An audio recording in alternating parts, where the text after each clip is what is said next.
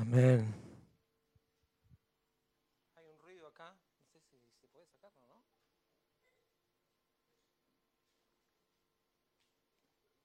No, no importa. Hola. Buenas noches a todos, hermanos.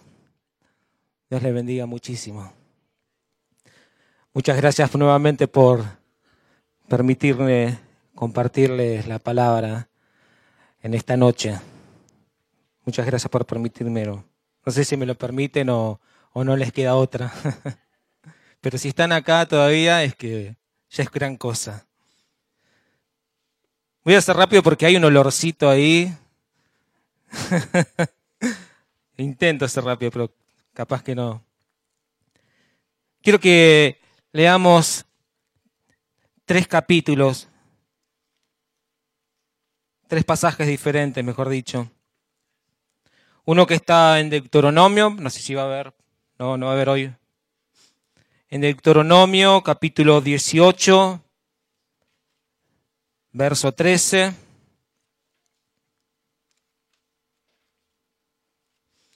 Dieciocho, trece. El segundo está en Crónicas 16, 9. Y el tercero está en Mateo 5, 48. El primero que está en Deuteronomio 18, 13 dice de la siguiente manera, es muy cortito, y dice, perfecto serás delante de Jehová tu Dios. Perfecto serás delante de Jehová tu Dios. El segundo pasaje en segunda de Crónica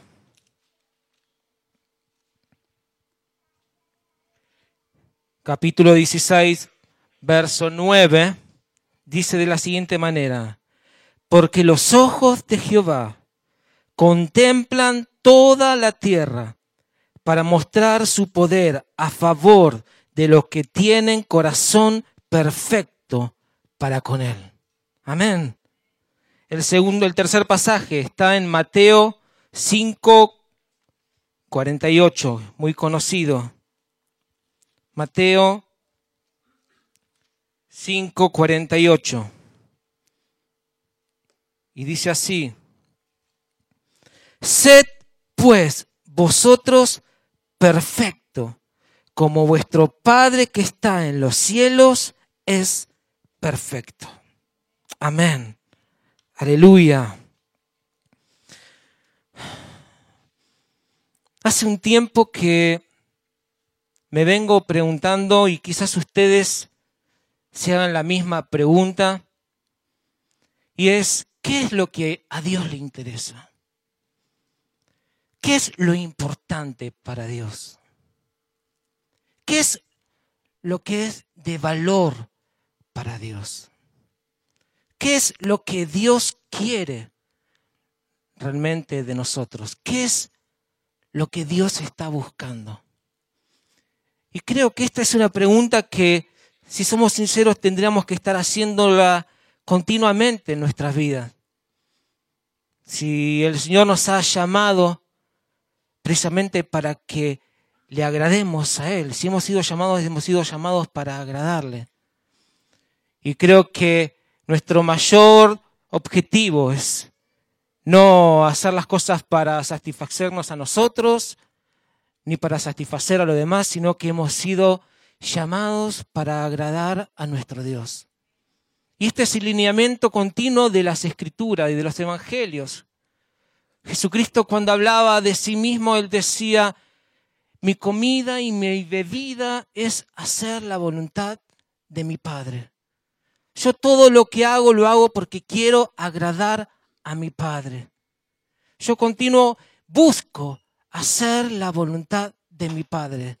Y yo hago lo que mi Padre continuamente me dice. Esto era lo que Jesús continuamente decía de él mismo. Y a la vez exhortaba a sus discípulos a tener la misma actitud. Él les decía continuamente, ustedes tienen que no buscar de agradar a los hombres, nunca busquen de agradar a los hombres, sino siempre busquen agradar a Dios. No busquen el honor de los hombres, sino busquen el honor de Dios. Ustedes busquen siempre la aprobación de Dios y no la aprobación de los hombres. Teman solamente a Dios y no teman a los hombres, porque los hombres lo único que van a poder hacer con ustedes a lo sumo es quitarles la vida. Pero teman a Dios, porque Dios no solamente puede quitarles la vida, sino que aún su alma puede echarles en el infierno. Y teniendo el mismo pensamiento y el mismo lineamiento, el apóstol Pablo le dice a Timoteo en un momento, Timoteo, procura presentarte ante Dios aprobado. Esfuérzate por presentarte ante Dios aprobado. Sé diligente, pero esfuérzate, procura, procurate. La pregunta, ¿qué es entonces lo que a Dios le interesa? ¿Qué es lo que a Dios le interesa? Gracias. Dios está interesado en valores eternos, hermanos.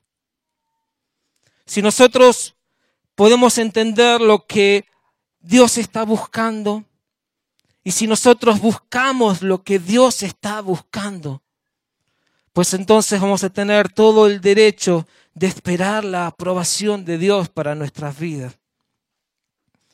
A Dios le interesa muy poco lo, incorruptible. A Dios solo le interesa lo corruptible. Él pone valor en lo eterno, Él pone valor en lo incorruptible. Y cuando Él mide tu vida y Él mide mi vida, lo hace en esta línea. Durante mucho tiempo, y pensando también en esto, qué es lo que Dios realmente le interesa y qué es de valor para Dios. Durante mucho tiempo yo tenía la idea, quizás muchos de ustedes también, y yo sé que es muy general esto, es que Dios lo que está buscando de mi vida es que trabaje para Él. A veces he pensado o pensaba que para poder tener la aprobación o el signo de la aprobación de Dios es si hemos hecho grandes hazañas para Él. Muchas veces he creído también que en la vida de otros la aprobación estaba en, de, de Dios hacia su vida, porque habían realizado grandes obras o grandes hazañas, o eran, habían hecho grandes milagros, y a veces creía que esto es Dios lo que Dios realmente le interesa. Y que esto es un signo de que Dios te aprueba. Hasta que me di cuenta que esto no es así. Sin ir más lejos, tenemos el ejemplo en los evangelios de Judas. Judas servía al Señor, Judas trabajaba para el Señor. Judas aún servía los panes junto con los discípulos. Judas aún hacía milagros. Y así todo era un hijo del diablo. No era aprobado por Dios. es que Dios nos impresiona por las cosas, por su tamaño, por resultados inmediatos. Dios nos impresiona por esto. Dios nos mide por su tamaño, ni por lo que hacemos. Nosotros sí. Nosotros sí nos impresionamos y juzgamos por esto. Cuando vemos a, a un hombre que de pronto edifica una iglesia, edifica un salón, edifica una mega iglesia, y de pronto, porque o es un buen empresario, es un buen organizador, o es un buen promotor, organiza una, una gran iglesia, un gran salón, y ahí quizás inmediatamente eh, este salón se llena, esta iglesia se llena, y nosotros automáticamente podemos llegar a juzgar de que esa persona tiene la aprobación de Dios precisamente porque Él ha hecho algo grande. Pero Dios no juzga las cosas con la misma mirada con la que nosotros juzgamos. Si vemos en el libro de Hechos, vemos que en la primera etapa de los, del libro de Hechos la gente se convertía de a tres mil, la gente se convertía de a, de a cinco mil. Pero a medida que va avanzando la obra, hermanos, a medida que va avanzando la obra, vemos al apóstol Pablo edificar iglesias y establecer iglesias en la cual solamente había 30, 40 o solamente 50 personas. A medida que iba avanzando la obra, el apóstol Pablo edificaba y construía iglesias solamente, iglesias chiquitas, de pocas personas. Pero en ese lugar estaba la vida de Dios. En ese lugar estaba el fuego de Dios. En ese lugar estaba la presencia de Dios, estaba Dios mismo. Y eso era lo que importaba. Con esto no quiero decir, hermanos, que, que no debemos anhelar hacer grandes cosas para Dios. O, no debemos anhelar quizás hacer grandes hazañas para Dios. Con tal de que no, no, no juzguemos y no despreciemos a aquellos hermanos en la cual están obrando de quizás de una manera ante los ojos humanos en forma pequeña, imperceptible, sin grandes cosas, con tal de que no juzguemos cuando estos hermanos obran, porque en definitiva, ¿qué es las cosas grandes? O en definitiva, ¿quién es el que juzga qué es grande y qué no es grande? Dice la palabra de Dios, que Dios dice, vuestro pensamiento no es mi, mi pensamiento, y mis caminos no son tus caminos. Y seguramente nuestra forma de juzgar las cosas no son la forma de juzgar las cosas de Dios. Y la forma de mirar las cosas seguramente no son las formas de mirar a Dios. El único que puede llegar a determinar qué es grande y qué no es grande es Dios a los ojos de Él.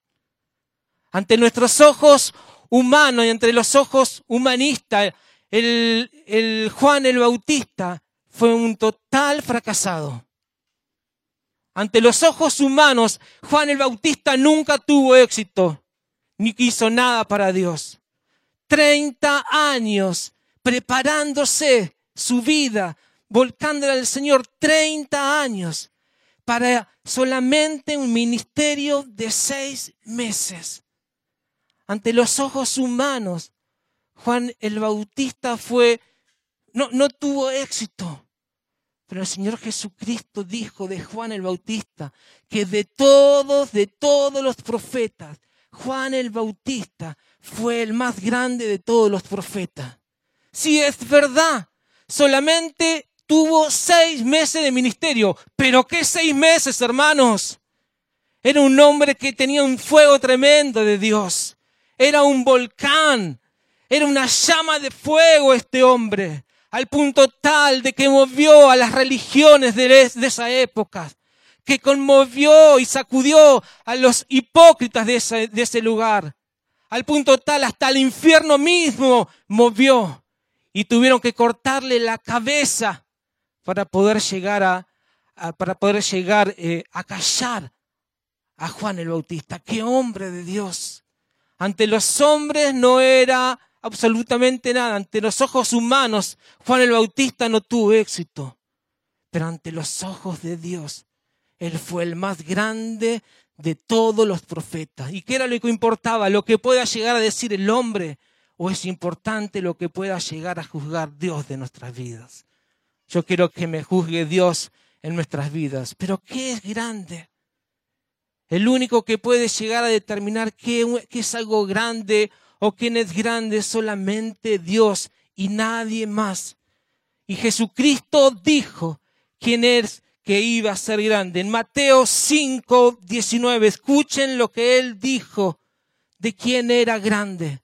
Él dijo, de manera que cualquiera, cualquiera que quebrante uno de estos mandamientos muy pequeños y así enseñe a los hombres muy pequeño será llamado en el reino de los cielos. Pero por el contrario, cualquiera que lo haga y los enseñe, éste será llamado grande en el reino de Dios.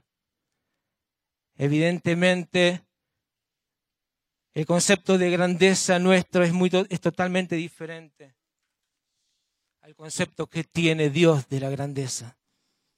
Hermanos, yo sé que aquí hay muchos padres que durante muchos años han orado y han formado a sus hijos en el temor de Dios.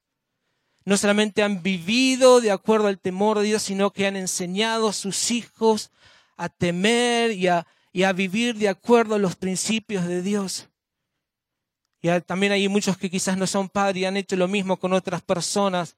Hermanos, yo quiero decirte que para Dios esas personas son grandes. Aquellas personas que honran la palabra de Dios, que temen a la palabra de Dios, que quieren guardar la palabra de Dios, son llamados grandes ante los ojos de Dios. Hace un tiempo atrás estuve escuchando a un hombre que Dios lo había movido para poder ayudar a aquellas personas que en la cual están siendo perseguidos en estos países de fundamentalismo islámico. Y había, yo escuché el testimonio de este, de este hombre que decía cómo él estaba ayudando, aunque sea a mitigar un poco el dolor de estas personas que están sufriendo de una manera tan, tan impresionante y tan, tan dura y tan cruel. Y él decía, durante muchos años yo tenía un concepto totalmente diferente de quiénes eran mis referentes y quiénes eran a los que yo quería seguir o los que como yo quería ser. Hasta que conocí a estas personas. Y él dijo, durante muchos años yo tenía como mis héroes como mis héroes de la fe o como mis héroes en la cual eran mi modelo a seguir o mi modelo a alcanzar. Hombres en la cual eran muy famosos, muy reconocidos a nivel cristiano, que eran grandes elocuentes y predicaban muy bien y manejaban multitudes, o eran personas en la cual cantaban muy bien o, o, o componían muy bien. Y estos eran las personas en la cual yo admiraba la cual yo, yo, yo quería ser como ellos. Porque eran mis referentes. Hasta que conocí a estas personas, dijo. Y ahí me di cuenta de que estos fueron los realmente los después cuando los conocí, eran las personas que yo empecé a admirar. Hombres y mujeres que sufrían torturas, que sufrían persecución, que sufrían de grandes problemas y así todo estaban firmes en el Señor y a pesar de que sufrían por la causa del nombre de Jesucristo, no, doblegaban su fe y su fe estaba firme y nunca negaron el nombre del Señor. Y él dijo, durante muchos años yo daba valor a otras cosas o aprobaba otras cosas, pero ahora me di cuenta que mi referente son estas personas. ¿Cómo, ¿Cómo tenemos este valor diferente? Pero la pregunta es entonces, ¿qué es lo que Dios busca? ¿Qué es lo que a Dios le interesa realmente? La pregunta sigue, sigue siendo, ¿qué es lo que Dios mira? ¿Qué es lo que Dios quiere? Y creo que la respuesta la tenemos en 1 Samuel, versículo capítulo 16, verso 7, en la cual el Señor le dice a Samuel, Samuel, y Jehová le respondió a Samuel, no mires su parecer ni lo grande de su estatura, porque yo lo desecho. Porque Jehová no mira lo que mira el hombre, pues el hombre mira lo que está delante de él. Pero Jehová mira el corazón. Aleluya. Dios está buscando un corazón perfecto. Dios está buscando un corazón perfecto. El Salmo 101, verso 6 dice, el que ande en el camino de la perfección, este me servirá. El que ande en el camino de la perfección, este me, me servirá. La pregunta es, claro, bueno, ¿quién puede ser perfecto?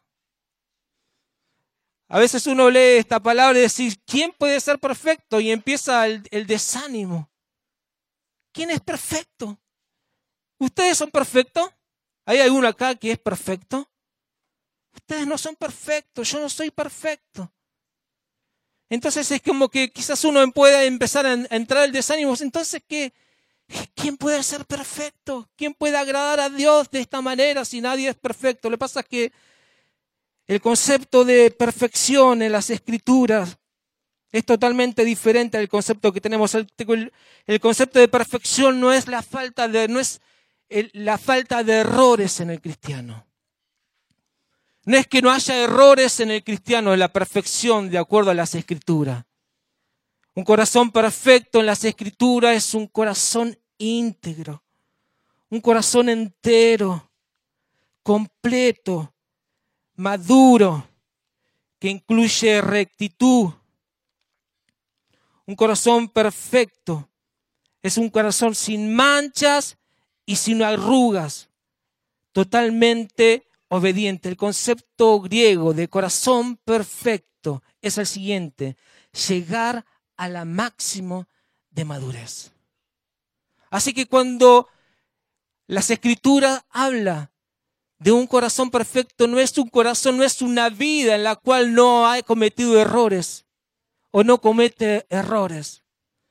la, la palabra de corazón perfecto, en resumen de palabra, es lo que David le dijo a Dios, Señor, muéstrame tu camino y entonces andaré por él. Ese es el, corazón perfecto. El corazón perfecto no es alguien que no comete errores, es alguien que quiere agradar a Dios. El corazón perfecto no es alguien que no peca, es alguien que cuando peca ve que ha pecado y se arrepiente y va a los pies del Señor a pedir perdón. El corazón perfecto no es el que no cae, es el que cae y se levanta por la misericordia de Dios. Siete veces cae el justo, dice Proverbio, pero de todas ellas la librará Jehová. Aleluya. El corazón perfecto es aquel que desea y quiere y anhela y busca agradar a Dios en toda su vida, en toda su vida. Y Dios ha designado a muchos en las escrituras como corazón perfecto. Dios habla de Noé en Génesis capítulo 6, verso 9, y dice que Noé era un varón perfecto en su generación. Dios llama perfecto, de un corazón perfecto a Job. El diablo no pensaba que Job era perfecto. Sus amigos tampoco pensaban que Job era perfecto ni aún él mismo pensaba que era perfecto. Pero Dios pensaba de él que era perfecto. Y en Job 1.8 dice que no había ningún otro perfecto como Job. Y le dice al diablo, mira mi, mi siervo Job. David es declarado perfecto, con un corazón perfecto y conforme el corazón de Dios. Y todos sabemos de la vida de David. No vamos a estar hablando de sus tropiezos y de sus caídas y de sus errores, pero sin embargo fue declarado un corazón perfecto, un corazón de acuerdo a la voluntad de Dios. Y él mismo dice, entenderé el camino de la perfección en la integridad de mi corazón, andaré en medio de mi casa. Salmo 101, dos.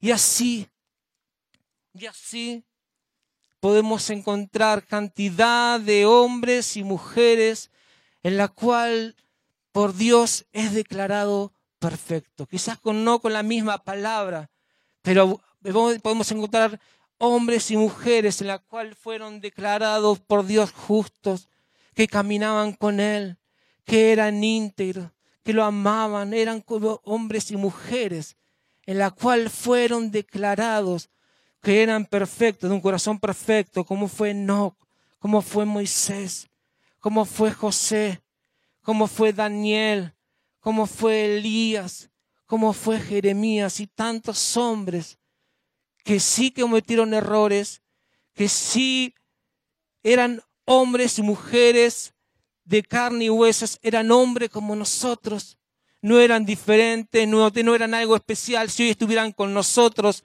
no lo reconoceríamos a no ser porque hablaban otro idioma, pero eran exactamente iguales que nosotros, de carne y hueso, que cometían errores, que fueron, que tuvieron dificultades, pero que Dios los declaró perfectos porque anhelaban agradar a Dios con todo su corazón, con todo su corazón.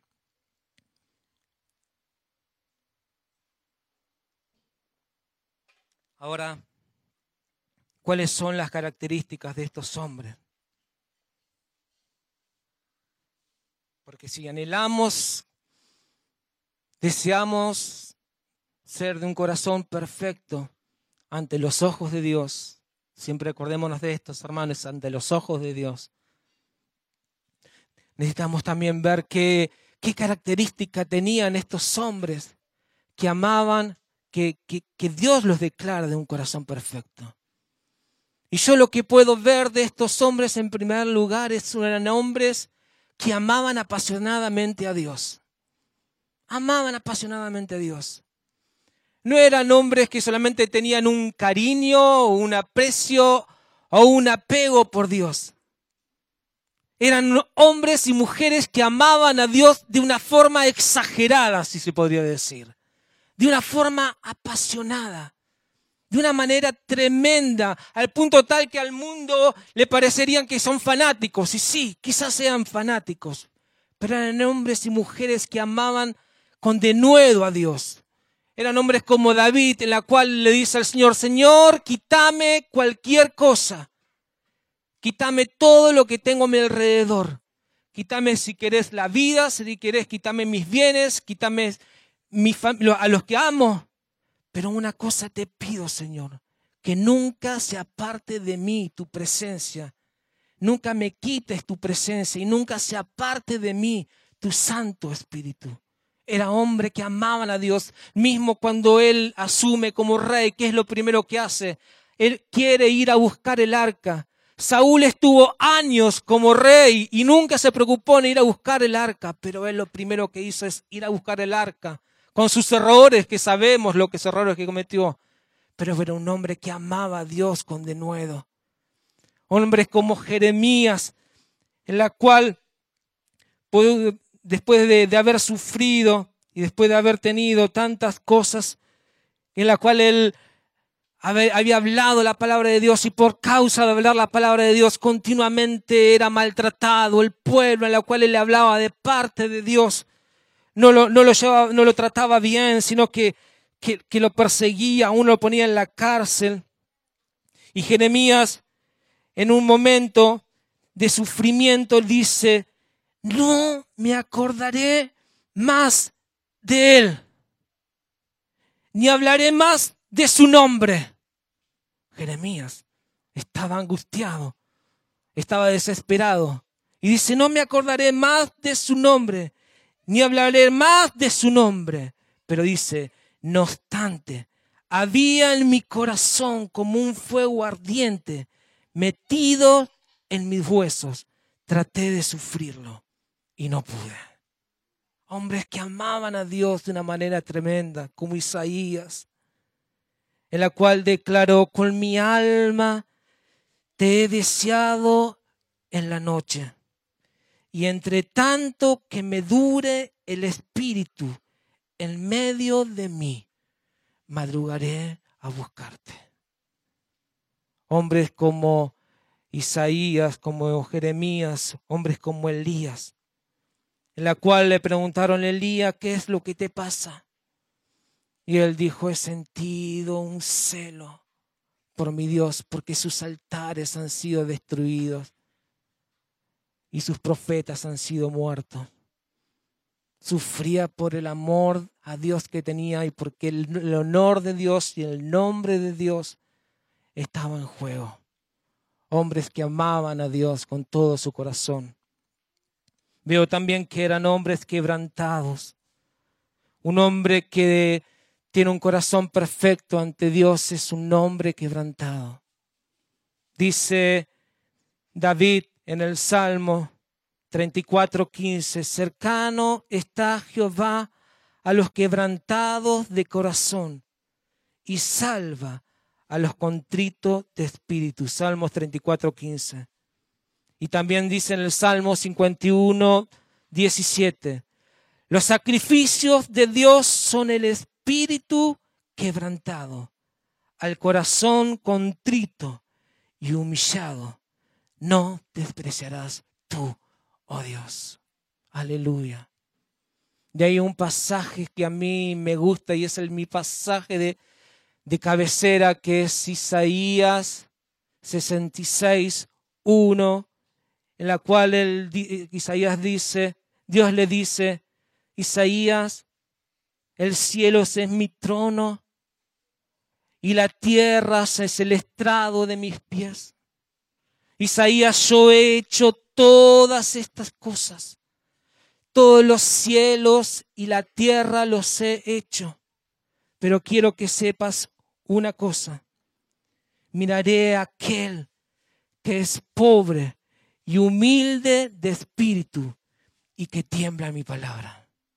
Hermano, si hay una llave que abre las puertas de la presencia de Dios, es cuando el Señor ve de personas, de hombres y mujeres que lo buscan con un corazón quebrantado, que son humildes de espíritu y que sean humillados en la presencia de Dios. No sé qué es lo que pasa, pero cuando el Señor ve hombres y mujeres de esta actitud con un espíritu humilde y quebrantado, y esto no se los digo, hermanos, solamente porque las escrituras lo, dicen, sino que yo lo he experimentado en mi vida.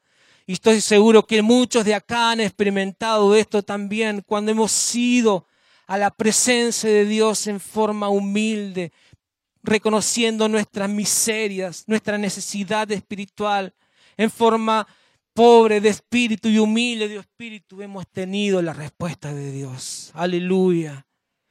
No saquemos nuestras credenciales ante Dios. No saquemos nuestras chapas ante Dios porque los cielos se cierran.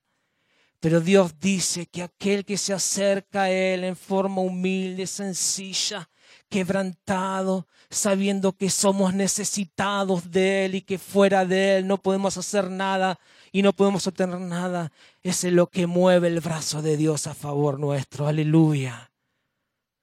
Un corazón perfecto es un corazón quebrantado, humilde, pobre de espíritu. Jesús habló de esto también y dijo, habló sobre un publicano y habló sobre un religioso. Y dijo que el publicano reconoció que era pobre de espíritu, que era un miserable y que reconoció su bajeza y su pobreza espiritual. Pero este hombre fue escuchado por Dios y fue perdonado.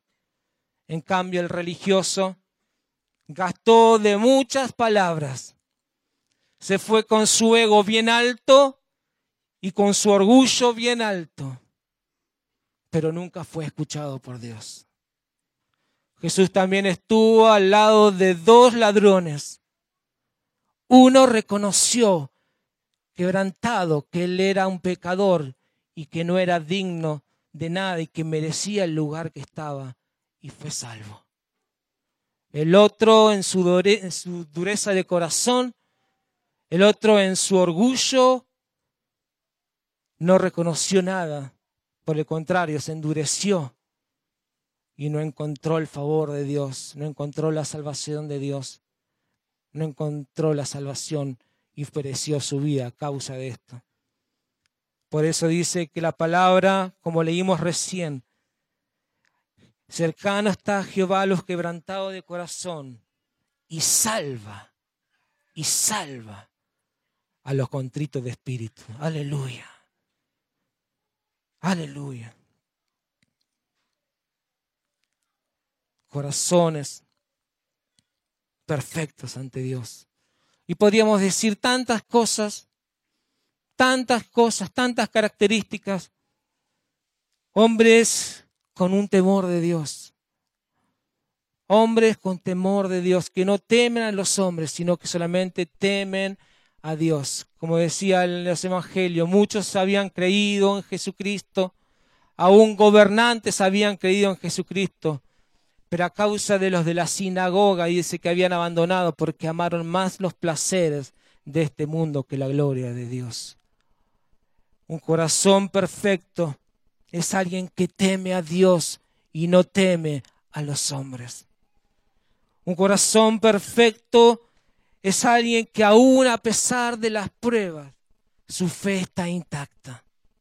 Aún a pesar de las pruebas, aún aunque el Señor no te sane, aún aunque el Señor no te prospere, aún aunque el Señor no te haga pasar por el fuego de la aflicción, aquellos que son de corazón perfecto, están firmes, están firmes y su fe no flaquea y no murmuran ante Dios aquellos que son de corazón perfecto. Sin duda, buscan la santidad, buscan la pureza, buscan la integridad, buscan el agradar y no pecar. Y cuando pecan, pues entonces se arrepienten y vuelven al Señor y se duelen cuando pecan porque buscan vivir en santidad para Dios. El corazón perfecto, no solamente, y ya si los músicos me, me acompañan y terminamos, el corazón perfecto no solamente es todo lo que enumeramos hasta ahora,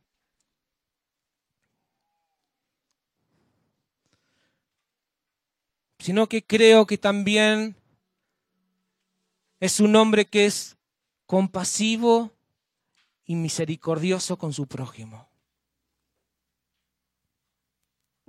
Un corazón perfecto también Dios busca que, que seamos compasivos y misericordiosos con nuestro, con, con nuestro prójimo.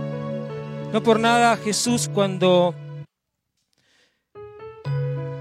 cuando en el versículo 48 del capítulo 5, que estuvimos leyendo, en la cual Él dice, sed pues vosotros perfectos como vuestro Padre que está en los cielos. Él viene hablando del amor y la misericordia de nuestro prójimo. Un corazón perfecto es aquel que tiene amor y misericordia por los demás. Y al punto tal llegó Jesús a hablar de la de la misericordia y del amor. ¿Puede ser un poquito más, más bajo? ¿Sí? Al tal extremo llegó el Señor a hablar de esto, que les dijo a sus discípulos, amen a sus enemigos. Y no solamente dijo esto, sino que aquellos que os persigan y los maldigan, Ustedes tienen que hacer completamente lo contrario, ustedes tienen que bendecirlos. Y da el ejemplo y dice, vuestro Padre Celestial hace salir el sol sobre justos e injustos. Da de comer a justos e injustos. Nuestro Padre Celestial hace que aún a sus propios enemigos, enemigos de Dios, hace salir el sol y aún los bendice. Nuestro Padre Celestial, aún aquellos que han blasfemado contra el nombre de Dios, aún así Él los termina también bendiciendo y les da alimento y les provee de salud. Es, entendible. ¿Saben por qué?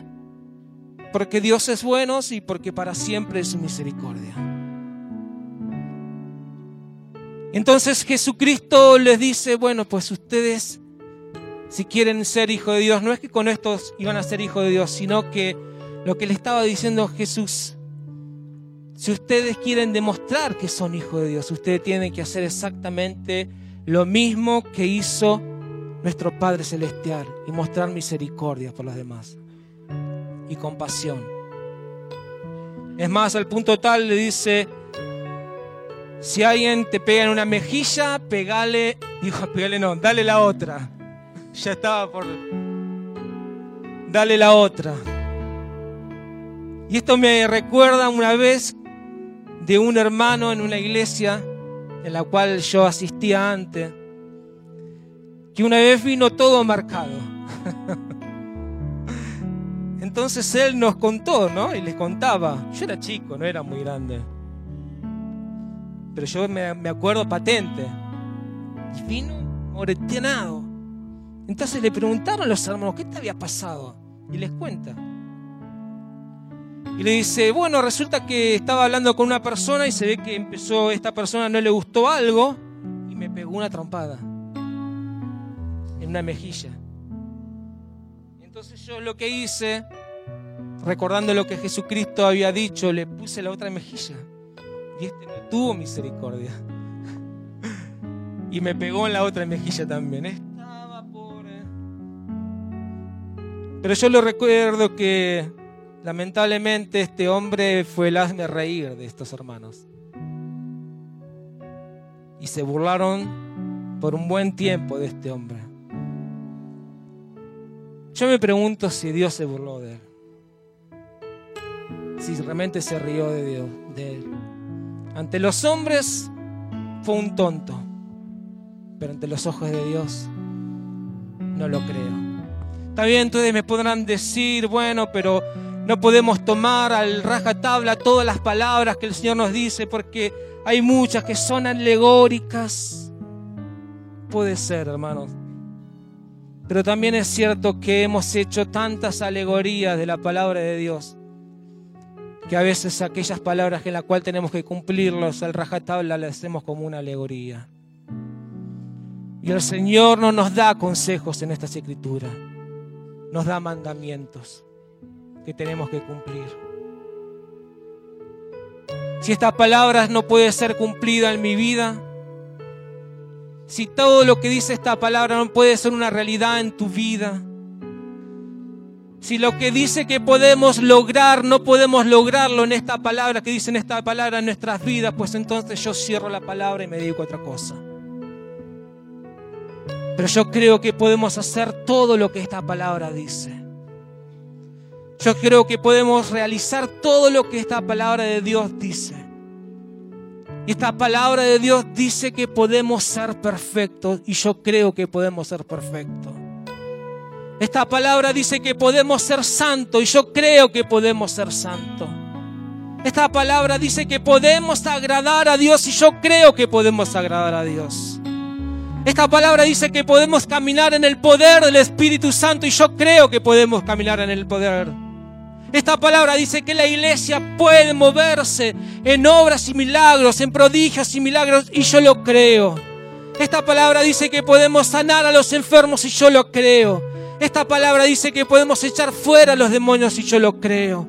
Esta palabra dice que Dios puede declararnos a nosotros perfecto, de un corazón perfecto. Y yo lo creo. Yo lo creo y yo lo quiero. No sé cuántos de ustedes quieren exactamente lo mismo. Que el Señor nos declare un corazón perfecto. ¿Cuántos de que están aquí? Levanten las manos. ¿Cuántos de los que están aquí desean lo mismo? Cerramos nuestros ojos. Aleluya, Señor. Te bendecimos, Señor.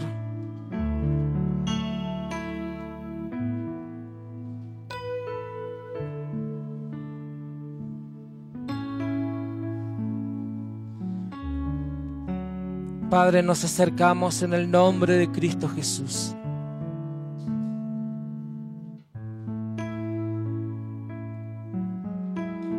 Señor, yo te ruego que esta palabra sea una realidad en nuestras vidas, Señor. Señor, quizás no la expuse como como mis hermanos se merecen.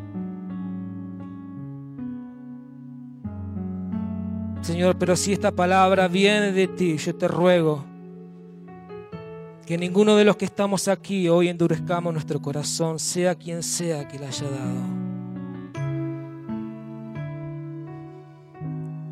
Señor, y yo te ruego para la vida de mis hermanos. Yo te ruego para mi propia vida, para la vida de nuestras familias, de nuestros hogares, de nuestros hijos. Que hagas en nosotros un corazón perfecto ante tus ojos, Señor. No estamos buscando ni la aprobación de los hombres. No estamos buscando ni el elogio de los hombres. No estamos buscando ni el honor de los hombres.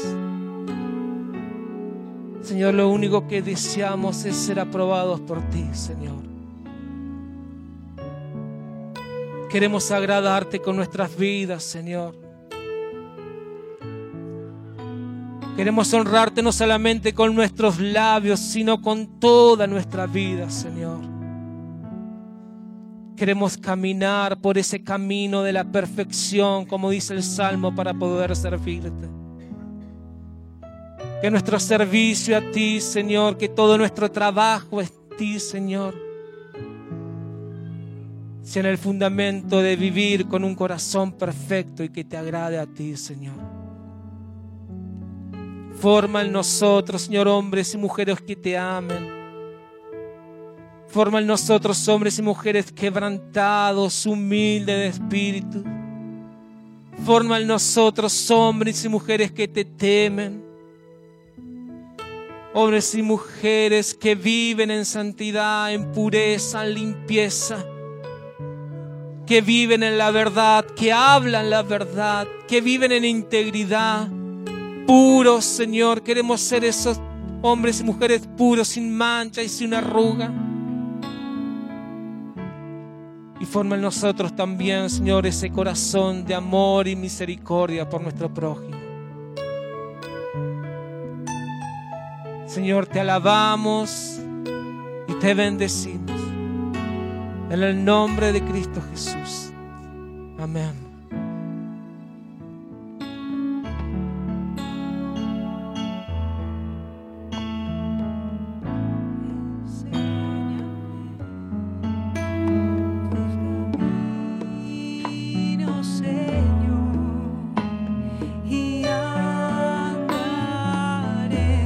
a ponernos de pie. Ponemos de pie. Dame un corazón entregado a ti para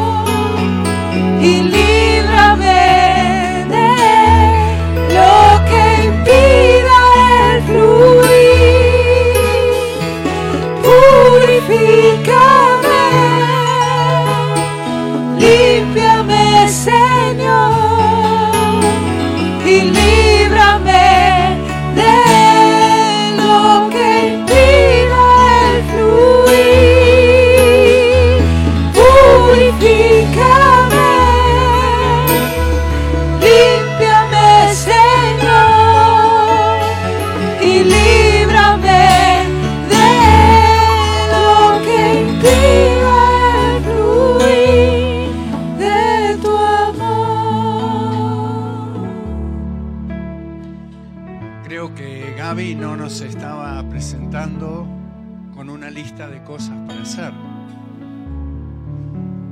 Nos estaba pintando, nos estaba describiendo una figura que le resulta irresistible a Dios. Una persona que Dios mira y se sonríe, porque esa persona agrada el corazón de Dios. Y Dios puede mostrar a sus ángeles y a los que están alrededor a esa persona y puede decir, he aquí a alguien que me alegra el corazón.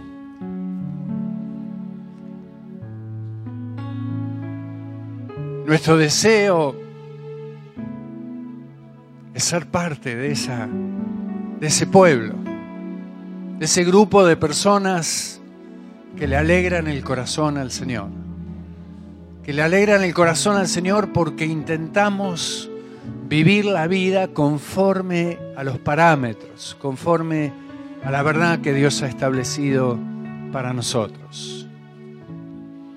Y como bien nos decía Gaby, cuando se nos presenta este desafío de ser perfectos, de vivir de manera intachable delante de Dios, nuestra primera reacción es, yo no puedo.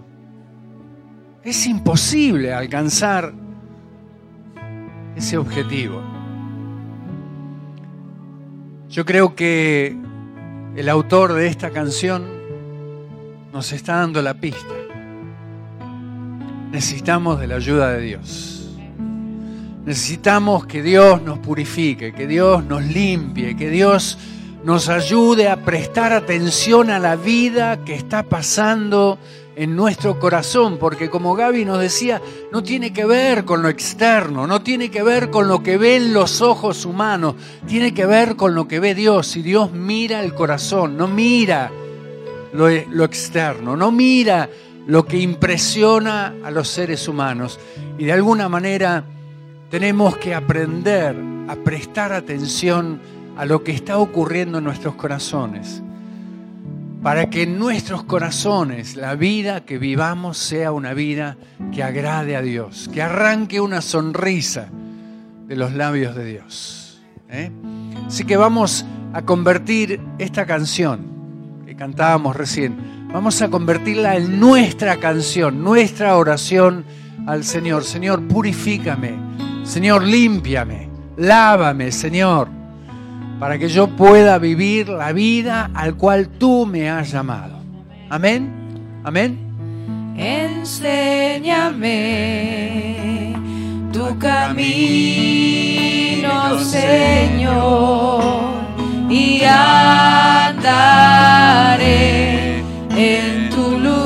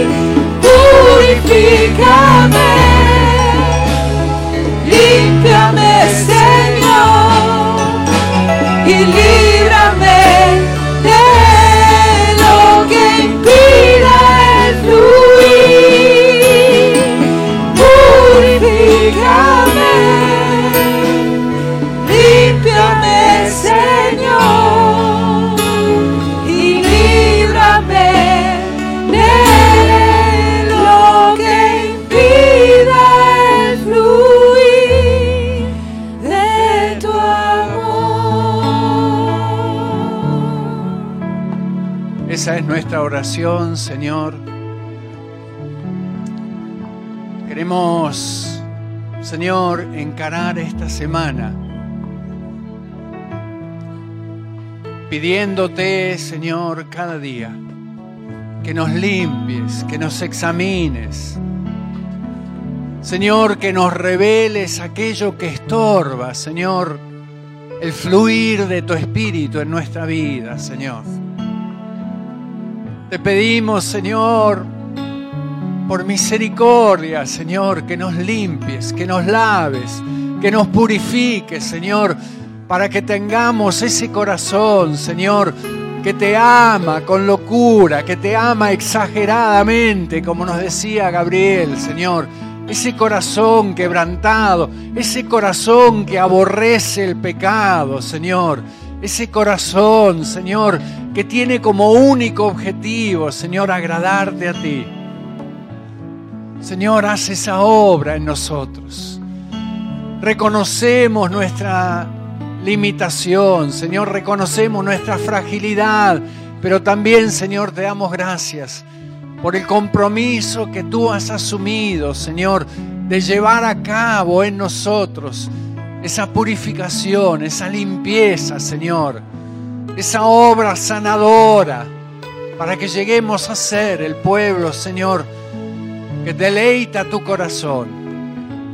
Señor, nos volvemos a ofrecer a ti, nos volvemos a entregar a ti. Y Señor, nos animamos a declarar que creemos que si tú nos has llamado a vivir una vida intachable, una vida perfecta, Señor, es porque es posible. Lo creemos, Señor, nos aferramos a esa palabra y te pedimos, Señor, que tú cumplas esa palabra en nosotros por amor a tu nombre. Amén y amén. Bendito sea tu nombre por los siglos de los siglos. Aleluya. Gracias Señor. Gracias. Gracias Padre. Sabemos Señor que tú lo harás. Y te damos gracias Señor porque tú serás fiel en cumplir tu palabra en nosotros. Bendito sea tu nombre. Gracias. Gracias Señor. Gracias. Aleluya. Aleluya, gracias Señor, gracias. Nos alegramos en la palabra que Dios nos ha traído esta noche.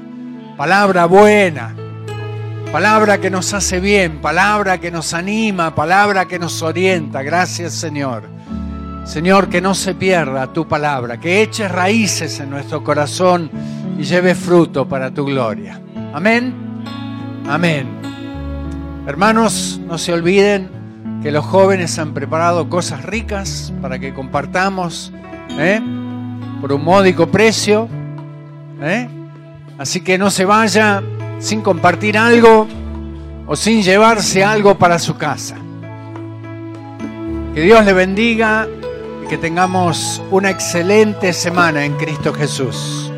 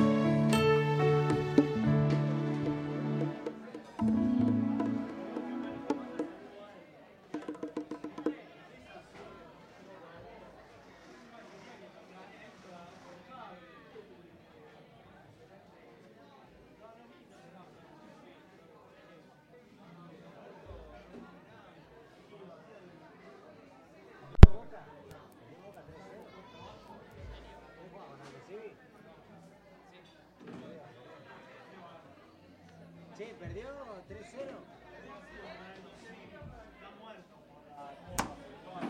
Creo que le, le tiraron una pimienta, ¿qué pasó?